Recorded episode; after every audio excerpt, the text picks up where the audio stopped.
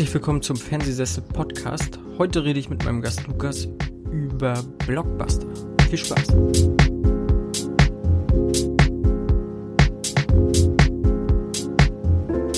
Hallo und herzlich willkommen hier beim Fernsehsessel Podcast.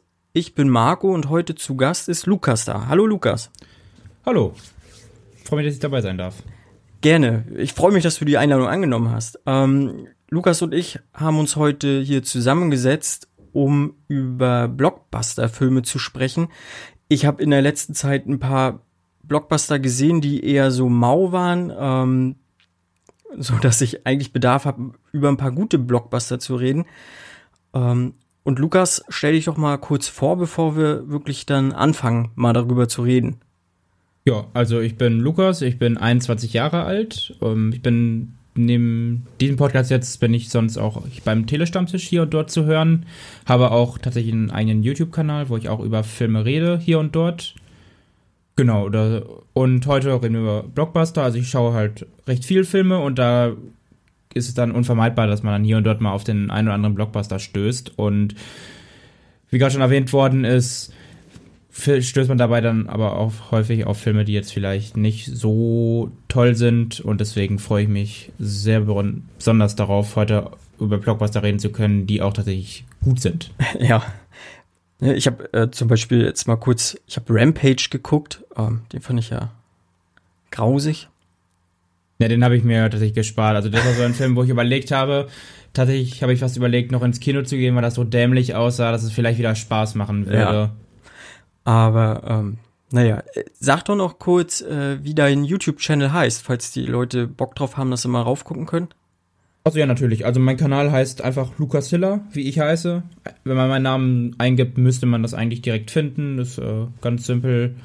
Genau, ich mache immer verschiedene äh, Videos verschied zu verschiedenen Themen. Also ich habe eine feste Reihe quasi, wo ich immer am Ende des Monats so einen kleinen Monatsrecap mache mhm. von Filmen, die ich gesehen habe dann kurz ein, zwei Wörter darüber verliere. Dann mache ich hier und dort noch simplere Videos wie äh, den Regisseur seine Filme gerankt. Das habe ich bisher mit Quentin Tarantino oder Christopher Nolan gemacht. Und dann mache ich hier und dort dann auch etwas aufwendigere Videos im Essay-Stil. Da habe ich dann letztens ein Video über den japanischen Historienfilm gemacht und habe das mal die Geschichte und Merkmale und so auseinandergebrochen. Oder habe letztens auch ein Video über Studio Ghibli und mhm. Merkmale gemacht, die immer wieder auftreten.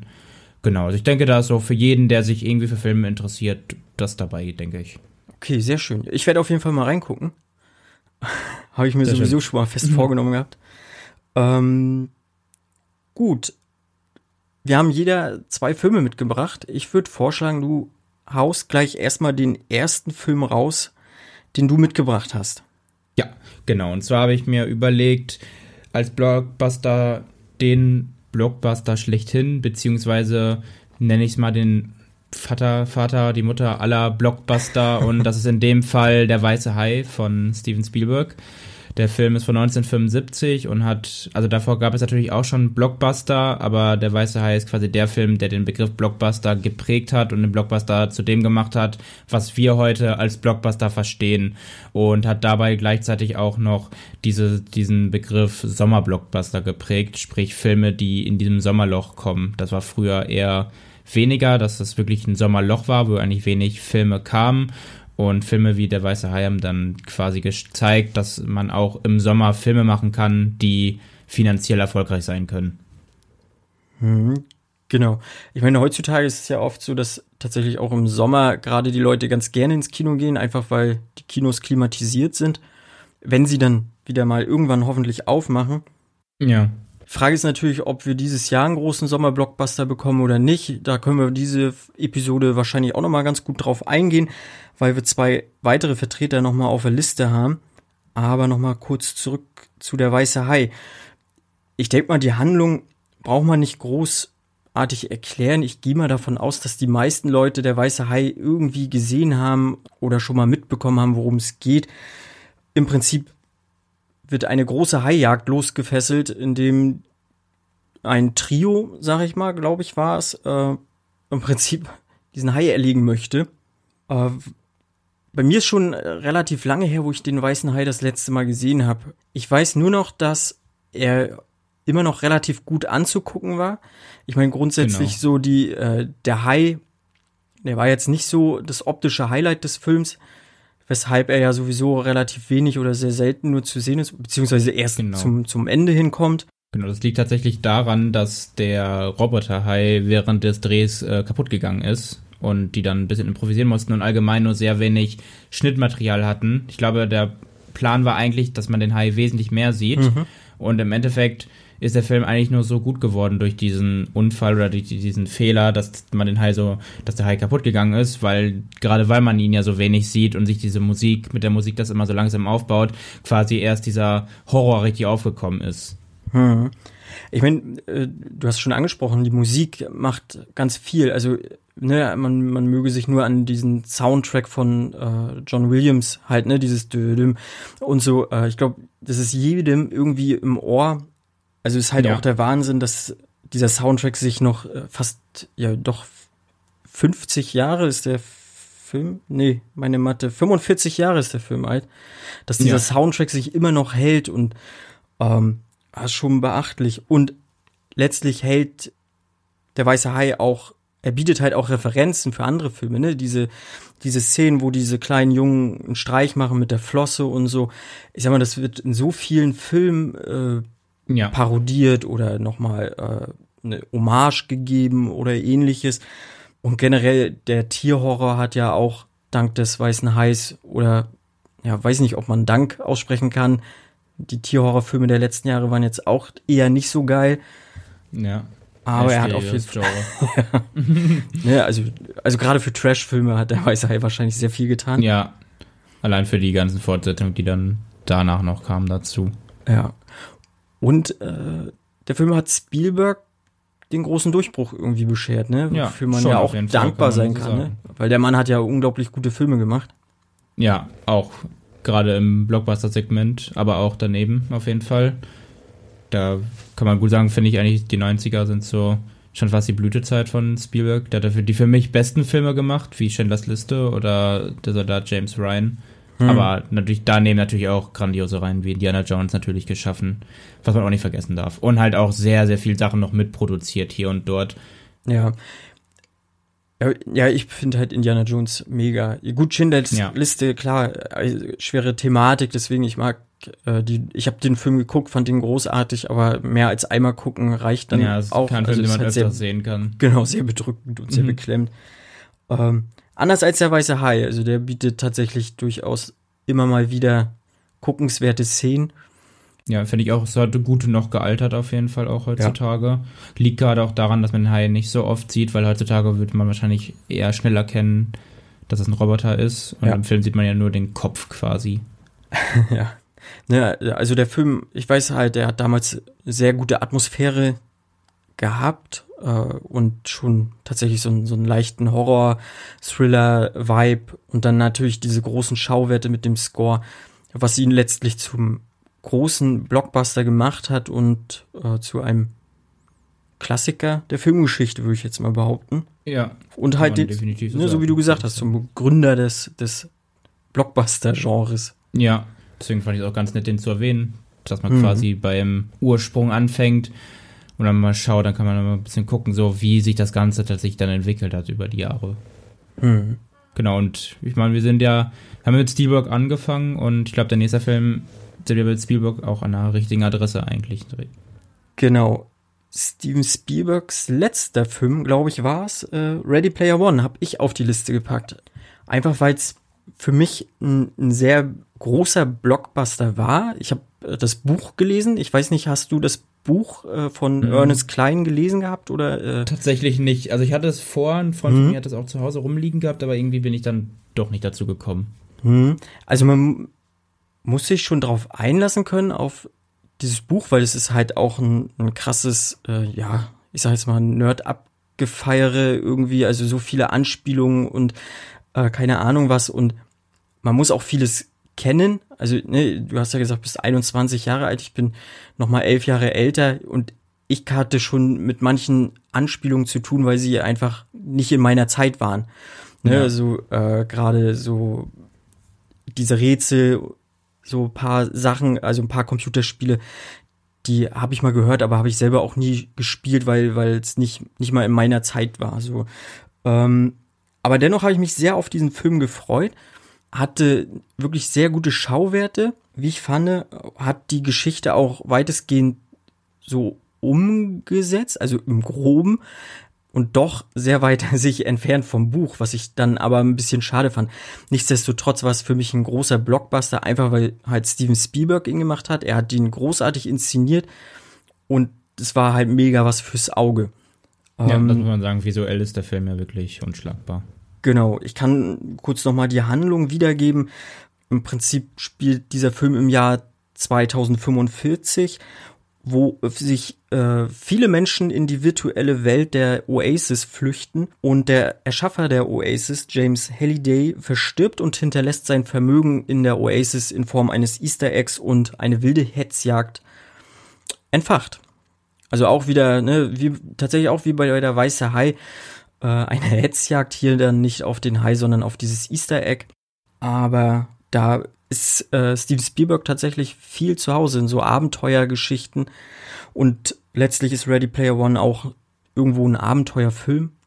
Ja, garantiert. Mit mega vielen Anspielungen auf riesige Blockbuster.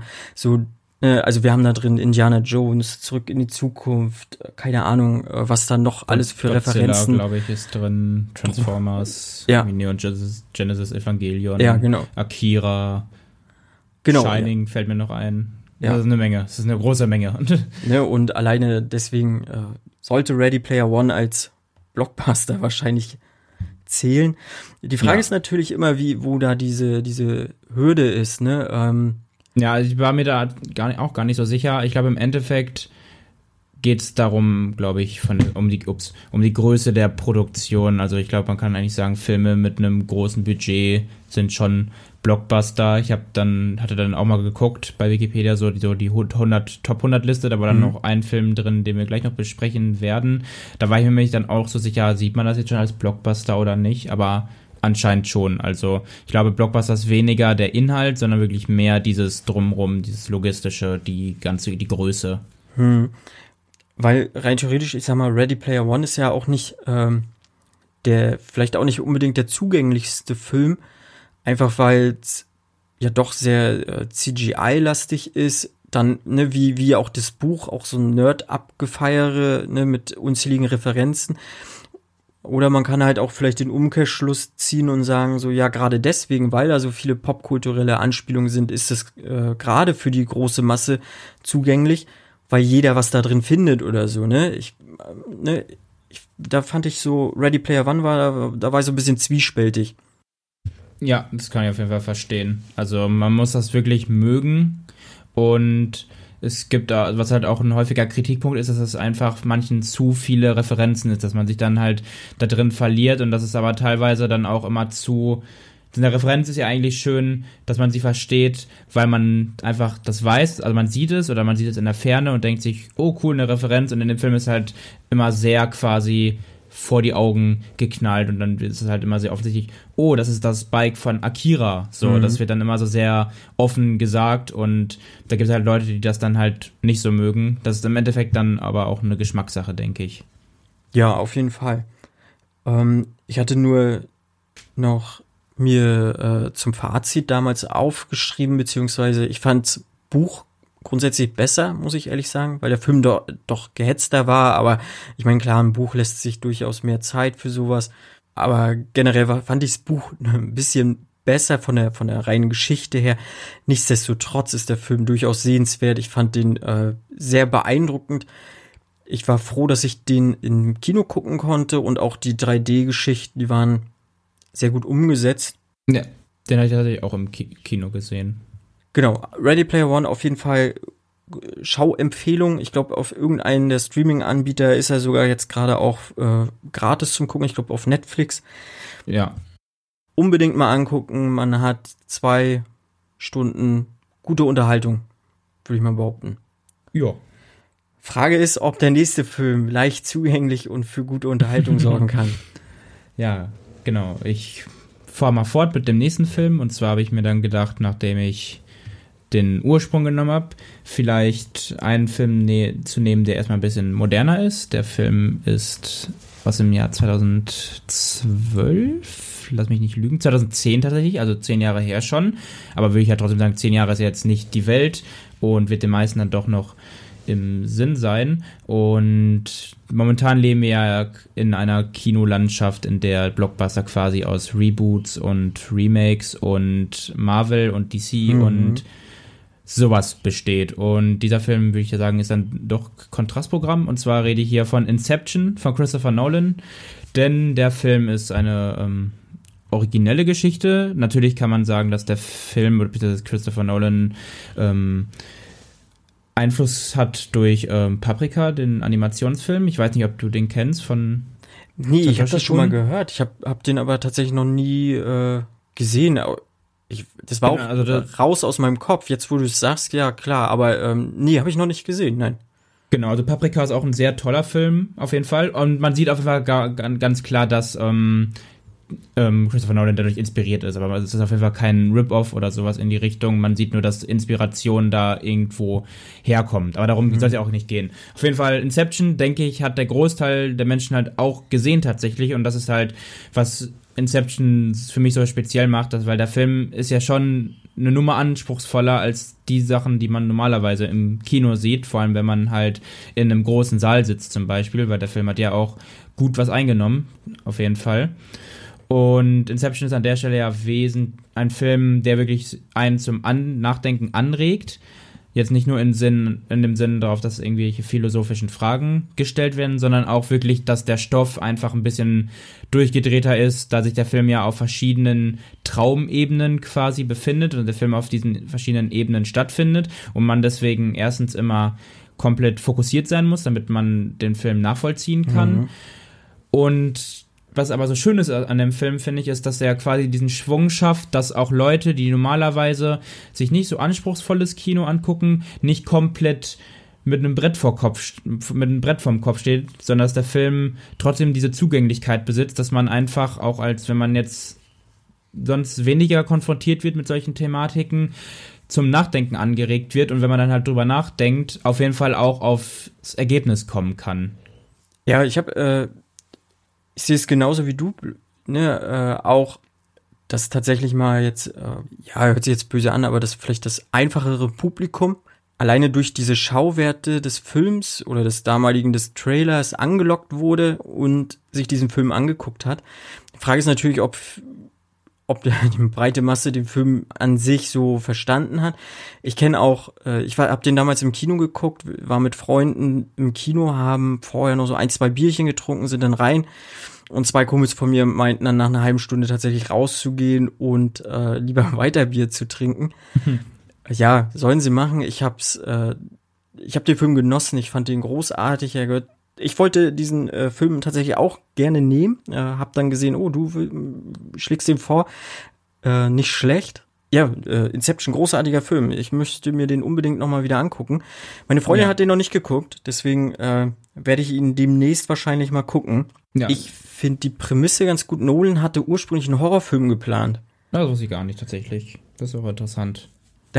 Ich stelle mir das sehr interessant vor, diesen wirklich äh, dieses Abtauchen in die Träume und Beeinflussen von, vom Unterbewusstsein und vielleicht so einen wirren Gedanken irgendwo einzupflanzen und so weiter und so fort, das äh, mit äh, einer Horrorkomponente, es könnte sehr interessant werden. Ich hätte auch Bock, sowas nochmal zu sehen, tatsächlich. Ja. Aber ich fand, Inception hat damals halt, äh, so wie Matrix, auch Maßstäbe gesetzt, so. Ne, Gerade im Trailer, so wo diese Szene, wo, die, wo diese Stadt so hoch gebogen wird und ja. Ähm, das war schon, das hat man so in dem Sinne in einem Hollywood-Blockbuster-Film noch nicht gesehen gehabt. Ähm, ne, Hans Zimmer den Score dazu sowieso ähm, liefert meistens sowieso immer ab. Dann hat DiCaprio, der zieht auch die Leute. Oder generell der Cast war, war mega krass. Äh, Tom ja, Hardy, äh, ja, Jason Gordon. Joseph Gordon-Levitt. Also Joseph oder Jaden? Ich weiß es nicht. Joseph, Joseph, genau. Ne, ähm, ja, krass guter Film. Wobei äh, DiCaprio, der hatte sich ja damals dann wieder hochgekämpft mein, in meinem, meinem äh, mhm. Ansehen. Ne, nach Titanic war ja dann ja erstmal nichts und äh, dann spätestens nach Departed wollte ich halt unbedingt alles Mögliche von ihm sehen, so dass ich unbedingt, also sowieso in diesen Film gegangen wäre wahrscheinlich. Aber ja, genau, Ken mhm. Watanabe spielt auch noch mit. Uh, Cillian Murphy, Stimmt. also großartig besetzt ja. uh, und heute immer noch unglaublich gut anzugucken. Eben, also sieht er wirklich immer noch wahnsinnig gut aus und ist auch ganz interessant, dass der Film kommt auch ohne 3D quasi aus. Ist ja auch nochmal ein Punkt, der interessant ist, weil normalerweise die vielen Blockbuster ja eigentlich immer mittlerweile in 3D sind und Christopher Nolan ist ja ein, ich glaube, wirklich ein starker Gegner gegenüber 3D, meine ich. Ich gehe davon aus, ja. Und genau, und der Film kommt halt, ist, ist ja dann auch nochmal äußerlich irgendwie so ein Gegenprodukt zum normalen Mainstream-Kino. Genau, also letztens, ähm, ich glaube auch im Telestammtisch hat ähm, einer der Kollegen auch gesagt, dass quasi Christopher Nolan anspruchsvollen Mainstream macht. Und ich mhm. finde, das trifft es eigentlich ganz gut tatsächlich. Und finde ich, ist in dem Film äh, auf jeden Fall macht das Sinn. Also Nolan hat ja dann vier Jahre später nochmal eine Schippe draufgesetzt mit Interstellar. Aber ich finde Inception ist ein gutes Beispiel auf jeden Fall für anspruchsvolles Mainstream-Kino. Hm. Findest du, dass er mit Interstellar eine Schippe draufgepackt hat? So deine Meinung, ja? Also, also ich meine damit jetzt nicht unbedingt vom her, dass, mit, dass er mit einer Schippe draufgelegt hat, dass er jetzt unbedingt einen besseren Film gemacht hat. Das mhm. ist im Endeffekt natürlich immer ähm, Geschmackssache, sondern genau. ich meine eher von dem Sinn her, dass es immer noch ein Film ist, der irgendwie so wahnsinnig gut angekommen ist. Aber ich finde den nochmal eine Nummer verrückter und eine Nummer schwieriger nachzuvollziehen.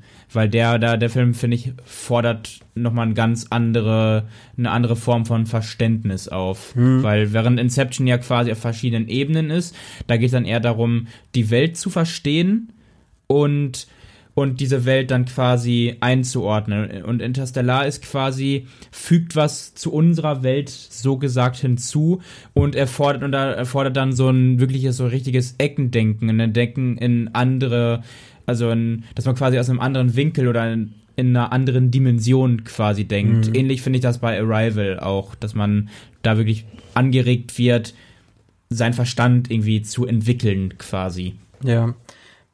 Ja, ja gut, Arrival fand ich äh, halt besser, nämlich auch als, als Interstellar. Ich mo mochte ja, äh, ich auch. leider das Ende von Interstellar nicht, aber da, glaube ich, lässt sich drüber streiten. Also die letzte halbe Stunde weg und das wäre ein perfekter Film für mich gewesen. Und auch das Ende von Inception äh, wirft ja äh, noch heute gefühlt große Diskussionen auf. Ja. Was hat das äh, auf sich, dieser Kreisel? Äh, sind wir immer noch in dem äh, na, Limbus, glaube ich, hieß es. Mhm. Ich, ja, oder, oder äh, sind, wir, sind wir in der realen so. Welt. Nein, toller Film. Ja, garantiert. Und äh, Nolan bringt ja jetzt demnächst irgendwann, äh, wenn die Kinos zu 80 Prozent wieder aufhaben, einen neuen Film raus, und zwar Tenant. Ich habe genau. nicht weiter was dazu geguckt. Ich will da auch gar nicht groß äh, einen Trailer angucken. Ich warte, ja. bis der Film im Kino ist. Aber glaubst du, dass äh, Nolan, sag ich mal, die Kinos den Arsch retten wird oder? Also ich finde, das ist, klingt irgendwie sehr weit hergeholt. Also nicht, dass ich nicht darin vertraue, dass das ein guter Film wird. Nur kann ich mir nicht vorstellen, halt, dass ein Film quasi das Ganze heben kann. Also ich denke, dass Tenet gut wird und spannend wird und toll wird. Also ich finde, der Cast ist natürlich wieder Wahnsinn. Ich habe den ersten Trailer gesehen. Da sah es für mich ein bisschen aus, als ob so ein Mix aus Inception und Memento wäre, was mir schon mal zugesagt hat. Mhm. Aber im Endeffekt wird es, denke ich, was, wieder was komplett anderes. Da bin ich sehr gespannt drauf. Aber jetzt zu sagen, dass ein Film quasi die, die Leute wieder so richtig ins Kino holt, kann ich mir irgendwie schwerer, schwer vorstellen. Ich denke, dass das so eine dass er quasi den ersten Impuls setzt und dass dann wirklich dann hier und dort dann Knallerfilme kommen müssen, die dann immer mehr das hauen. Da wird dann zum Beispiel den Film, den du gleich noch erwähnen wirst, ähm, dazu zählen quasi, der dann nochmal wieder das weiter ins Schaukeln bringt und das dann vielleicht, wenn dann alles vielleicht wieder in fast schon wieder in Normalität ist, so Ende des Jahres, dass dann irgendwie Dune nochmal kommt, immer meine Hoffnung und dann so, so einen endgültigen Schubser gibt vielleicht und dann, dass ich dann 2021 so halbwegs normal wieder laufen kann. Aber das ist jetzt natürlich auch ein bisschen Wunschdenken. Mhm. Ja, ich bin, ähm, genau, ich habe äh, James Bond äh, auf meiner Liste Skyfall und äh, auch im November, glaube ich, soll ja der neue Bond planmäßig in die Kinos kommen. Ich weiß gar nicht gerade den Titel. No Time to Die. Genau, No Time to Die. Da bin ich sehr gespannt. Genau, aber gerade mit Tennant dann James Bond und ja, Dune vielleicht, hoffentlich, äh, dass die Kinos dann im nächsten Jahr wieder groß angreifen können. Wobei Dune wahrscheinlich wieder dieses Danny Villeneuve-Problem haben wird, dass ja. äh, er natürlich großartige Filme macht, aber die, die kaum Publikum anziehen. Äh, oder nur eine Nische. Aber ich hoffe auch, dass äh, Dune einschlägt und Danny Villeneuve da groß abfeiern kann. Genau, kommen wir mal zu James Bond Skyfall. Äh, der für mich beste Bond-Film der letzten Jahre auf jeden Fall. Kann ich so zustimmen. Äh, ich fand Casino Royale, war ich sehr überrascht. Ich habe mir damals Daniel Craig nicht als James Bond vorstellen können, weil er für mich zu äh, ja zu rau zu wirkte so, also zu tough, nicht nicht so dieses Sm smarte hatte und so. Ja und weil auch blond war, das war ja. natürlich auch nochmal irgendwie so eine um Umstellung. Genau und äh, ich bin da mit einem äh, Pierce Brosnan Bond irgendwie aufgewachsen, so richtig kinomäßig. Also ich habe die Pierce Brosnan Bonds habe ich damals alle im Kino geguckt. Äh, war natürlich auch zu jung, aber das ist egal. Das äh, ging damals alles noch ganz gut. Äh, dann kam ein Quantum Trost, da war ich ein bisschen enttäuscht und dann kam Skyfall und hat hat für mich James Bond auf eine neue Ebene gehoben tatsächlich. Ja. Kurz zur Handlung noch, im Prinzip, also grob, ein Cyberterrorist möchte das MI6, für das James Bond arbeitet, äh, sozusagen vernichten. Ne? Er veröffentlicht Daten von Agenten, bekommt es hin, dass M den, den Platz räumen muss und so weiter und so fort. Äh, und der Cyberterrorist wird von äh, Javier Bardem gespielt. Und Skyfall ist für mich so ein kleiner Reboot noch mal mehr, weil er wirklich viele Personen oder viele Figuren einfügt in dieses Bond-Universum, die halt vorher noch nicht aufgetaucht wurden oder aufgetaucht sind, aber von vielen Fans schon gefordert wurden. Und ich hatte halt gerade nach Qu ein Quantum Trost nicht viel Erwartung an diesen Film und war umso äh, buffer, dass dieser Film äh, ein richtiges Actionfeuerwerk ist mit einer doch relativ guten Story. Ja, den kann ich auf jeden Fall auch noch zustimmen. Tatsächlich ist Skyfall auch mein erster und bisher auch einziger Bond-Film, den ich im Kino gesehen habe. Mhm. Und dementsprechend hat der Film mir schon gut die Schuhe ausgezogen damals. Allein die Intro-Sequenz ist halt genial. Also ich liebe diese Sequenzen eh. Mhm. Und dann mit dem Song von Adele und dieser, ähm, ja so cartoonmäßig, glaube ich, wie er dann in dem Wasser ist und so. Das fand ich schon wahnsinnig cool mhm. und diese ganze Stimmung in dem Film, weil das halt irgendwie alles ein bisschen mehr geerdeter wirkt und ein bisschen so in diesem Schwung Melodram, ein bisschen so, also ein bisschen melancholisch, Melodram, nee, melodramatisch ist das falsche Wort. Me melancholisch, mhm. das ich, wollte ich sagen, so, dass immer diese Melancholie ein bisschen im Hintergrund schwingt. Und Javier Bardem ist auch ein wahnsinnig guter Antagonist auch einfach und ein vielschichtiger und krasser Antagonist. Ja, und das ist schon Wahnsinn auf jeden Fall. Skyfall hat mir von vorne bis hinten einfach gefallen. Ja. Und ähm, ja, Javier Bardem, ich, seine Frisur hat mir jetzt nicht so zugesagt, aber das ist ja dann auch Geschmackssache, damit musste er ja dann leben. Nein, Skyfall, äh, wirklich guter Film, hat mir auch ein bisschen so die Socken ausgezogen. Den habe ich damals dann leider im Kino verpasst. Äh, war ich auch sehr enttäuscht im Nachhinein, als ich den Film dann nur zu Hause äh, auf meinem normalen Fernseher habe gucken können. Sollte ich nochmal die Möglichkeit haben, dann werde ich mir den auf jeden Fall nochmal auf der großen Leinwand ja. geben. Äh, weil das sind halt wirklich so Filme, die, die dafür gemacht sind, ne? So wie halt auch Inception oder dann Tenant und hoffentlich auch der neue Bond. Ja, oder Ready Player One auch so. Ja, ja. Ne? Ich sag mal, es gibt ja noch einen Haufen weiterer Blockbuster-Filme, so wie, ja, ich sag jetzt mal Fast and Furious oder halt, du hast ja auch schon gesagt, die Marvel-Geschichten und so weiter und so fort. Siehst du das eher äh, kritisch, dass die diesen Markt so überschwemmen oder überrollen mit, mit großen Blockbustern, so dass man jetzt vielleicht gerade so eine kleinen Perlen nicht mehr rauspicken kann ähm, und eher zu dem altbewährten geht? Oder findest du es gar nicht so schlimm, weil es kann auch durchaus mal so, ja, ne, ich sag immer so, ist so schön Freitagabend, äh, Kopf aus und lass krachen, so ungefähr, ne? Ja, also ich sehe schon Probleme damit einhergehend. Einfach in dem Sinne, dass wirklich Geld dann eher dafür verbraucht wird, statt für andere tolle Produktionen. Mhm. Und an sich ist es, wär, wär mir, hätte ich kein Problem damit, wenn man eine Reihe irgendwie so lang zieht, aber wenn man halt offensichtlich merkt, wie stark aber das Ganze gemolken wird und wie man das einfach diesen dieses Franchise quasi am Leben erhalten will mit allen Mitteln. Was ich ganz, das finde ich halt bei Fast and Furious auch einfach ganz schlimm, dass es einfach immer absurder wird. Und natürlich ist es gute Unterhaltung, aber für mich ist auch können auch Filme, die ein bisschen mehr Originalität haben, gute Unterhaltung sein. Für mich ein gutes Beispiel ist zum Beispiel auch Knives Out. Knives Out ist auch, war für mich beste Unterhaltung. Ich habe so viel Spaß gehabt im Kino. Und der Film hat ein Genre genommen, was schon eher seltener mittlerweile vorkommt im Kino. Und hat das, hat da einfach eine super originelle und witzige Story draus gemacht. Mit guten Charakteren und da denke ich mir so, es funktioniert doch. Warum muss man das dann immer so machen?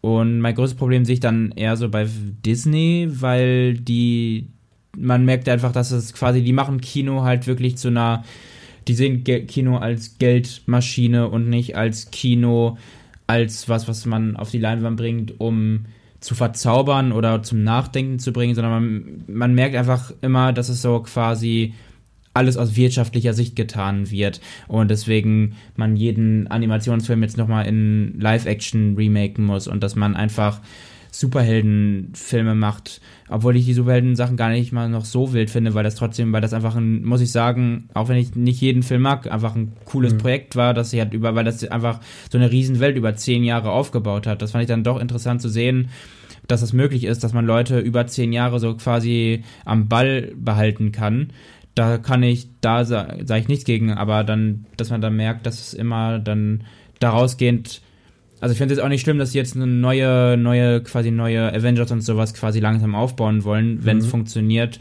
okay. Aber diese Remake-Sachen und so, die finde ich ein bisschen problematisch. Hm. Ja, das sehe ich genauso. Diese Remake-Geschichten, die gefallen mir auch nicht. Ähm, ich habe, ja, ich habe sie mir auch noch nicht großartig jetzt angeguckt oder so. Ähm, die Marvel-Sachen, da habe ich selber gemerkt, ich habe es von Anfang an mit begleitet so und habe dann aber tatsächlich zum Ende hin auch gemerkt, so, ah, ich brauche jetzt gar nicht mehr jeden Film. Ja, das stimmt. Also ich habe dann auch, ich habe den, ich habe Ant-Man zum Beispiel beide nicht gesehen gehabt. Ich habe Captain Marvel mir auch gespart hm. und jetzt zum Beispiel auch Spider-Man Far From Home hatte ich auch gar keinerlei Interesse dran. Hm. Ja, nee, den ersten Ant-Man habe ich noch geguckt, den fand ich auch äh, wirklich gut. Aber so Black Panther habe ich zum Beispiel schon gar nicht mehr im Kino geguckt. Äh, ne, Captain Marvel habe ich mir auch gespart und äh, den zweiten Ant-Man habe ich auch nicht geguckt. Ähm, die werde ich jetzt noch mal im Rahmen von Disney Plus, wenn ich noch mal äh, ein bisschen Zeit habe und gerade nicht weiß, was ich gucken soll, dann werde ich mir die noch mal geben. Ich habe vor kurzem habe ich mir auch noch mal, ne, ich war gerade wirklich so ein bisschen im Blockbuster Fieber habe mir noch mal Infinity War und äh, Endgame angeguckt, einfach weil es halt wirklich gut gemachte Blockbuster Kinozeugs ist.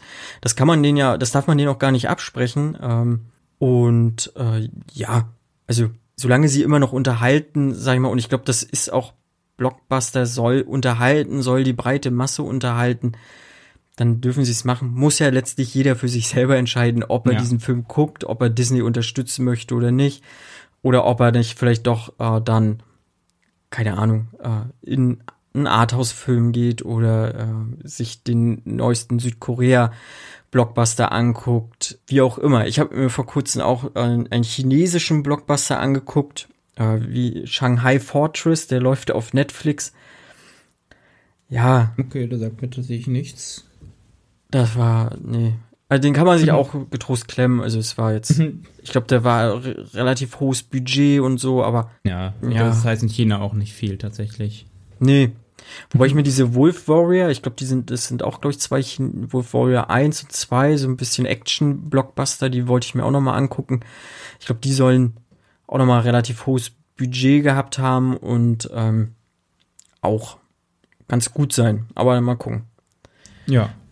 Ne, aber ja, das ist ja auch nochmal eine andere Sache, ne? Äh, für den chinesischen Markt die Blockbuster nochmal aufwerten. Da habt ihr Rampage gemacht, hat hier Pacific Rim 2 gemacht Ja, und noch und so Mac. viele andere. Zum Beispiel. Ja, genau, Mac, den habe ich mir auch noch gar nicht angeguckt. Ich auch nicht, das habe ich mir auch gespart tatsächlich.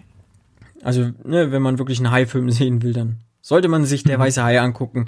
Haben wir hier äh, gleich als erstes besprochen. Und genau. Lukas, wenn du nichts weiter hast, würde ich äh, zum Abschluss kommen wollen. Ja, gerne. Also ich habe nichts mehr tatsächlich. Sehr gut. Also wir haben uns auch gut ausreichend unterhalten über diese beiden Filme tatsächlich. Und Sehr was ich gut. auch sehr nett fand, dafür, dass wir sehr, wir finden, wir einen schönen, schönen Ausblick auf die speziellere Sorte von Blockbustern gelegt, weil ich glaube, damit gibt man im Endeffekt mehr mit auf den Weg, als wenn man jetzt wirklich, wie gesagt, Superheldenfilme oder so besprochen hätte, weil da hat wahrscheinlich jeder sich schon sein eigenes Bild zugemacht. Ja. Wobei ich habe kurz überlegt, ich äh, ein ein äh, Superheldenfilm sozusagen aus dieser Marvel-Geschichte, der ist für mich auch ein, ein ja einer meiner Lieblingsblockbuster. Also den gucke ich mir tatsächlich sehr gerne an. Das ist der äh, der Winter Soldier, also der zweite Captain America, weil der halt auch der funktioniert auch, wenn man das äh, dieses Superhelden-Ding einfach mal weglassen würde und sagen würde, so ich betrachte das jetzt mal aus reiner Action-Film äh, Ja. Sicht sozusagen, ne? Das ist ja dann, also deswegen funktioniert dieser für mich auch äh, wunderbar und den kann ich mir auch immer wieder angucken. Alleine die ersten Szenen auf diesem Boot, äh, das ist richtig geil gemacht und äh, da lasse ich auch nichts drauf kommen. Äh, unabhängig davon, ja, man sollte viel mehr die kleineren Filme gucken und auch die kleineren Blockbuster unterstützen. Und genau, dann verabschiede ich mich. Ich bin der Ed Campingbeutel. Ihr könnt mich überall finden, wo ihr wollt.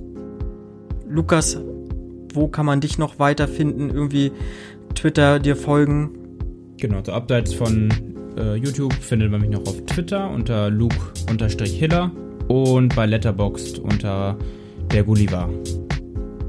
Alles Das klar. so. Ja, Dann vielen Dank fürs Zuhören und äh, wir hören uns. Bis dann. Tschüss. tschüss.